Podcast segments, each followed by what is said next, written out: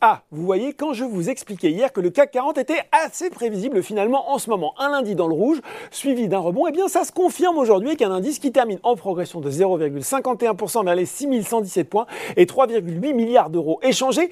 Il aurait pu faire mieux, mais voilà, Wall Street est passé par là. Les indices américains ont bien tenté un rebond à l'ouverture après trois séances de baisse et un recul, il faut le dire, hein, de 4,3% du Nasdaq hier, mais à 17h45 aujourd'hui, c'est à nouveau le rouge qui domine l'indice des valeurs techno américain qui cède encore 0 0,35% vers les 11 582 points, alors que le Dow Jones est à moins 0,25% vers les 32 164 points. Alors, on va quand même regarder les valeurs en hausse à Paris, et notamment Orpea qui rebondit après trois séances de baisse et se place en tête du SBF 120. Derrière, il n'aura pas fallu longtemps à EuroAPI pour se faire un nom. Le spécialiste des principes actifs pharmaceutiques, filiale de Sanofi, est soutenu aujourd'hui par des courtiers Kepler-Chevreux, qui a initié à la couverture avec une recommandation d'achat et un objectif de cours euh, de 17 euros. Et puis Deutsche Bank qui a lui aussi débuté son suivi avec là aussi un conseil d'achat, un objectif de cours de 20 euros. Les investisseurs étaient aussi euh, prêts à prendre la route avec Trigano, le groupe qui a publié hier un bénéfice opérationnel courant de 179,3 millions d'euros au titre du semestre clos fin mars, en hausse de 18,4% pour un chiffre d'affaires de 1,49 milliard,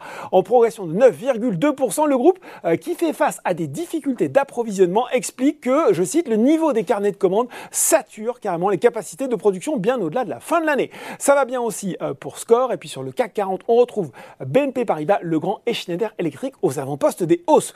Euh, côté baisse cette fois-ci, eh bien, Essilor Luxotica avait bien du mal à y voir clair et c'est un petit peu de la faute de son homologue américain National Vision qui a lancé un avertissement sur ses résultats annuels et qui décroche d'ailleurs de 25% en bourse actuellement. Ça corrige aussi pour GTT, McPhee et Elior et puis sur le CAC 40, en plus d'Essilor Luxotica, on retrouve des prises de bénéfices sur des valeurs défensives comme Eurofin Scientifique ou encore Thales. Voilà, c'est tout pour ce soir. N'oubliez pas, tout le reste de l'actu éco et finance est sur Boursorama.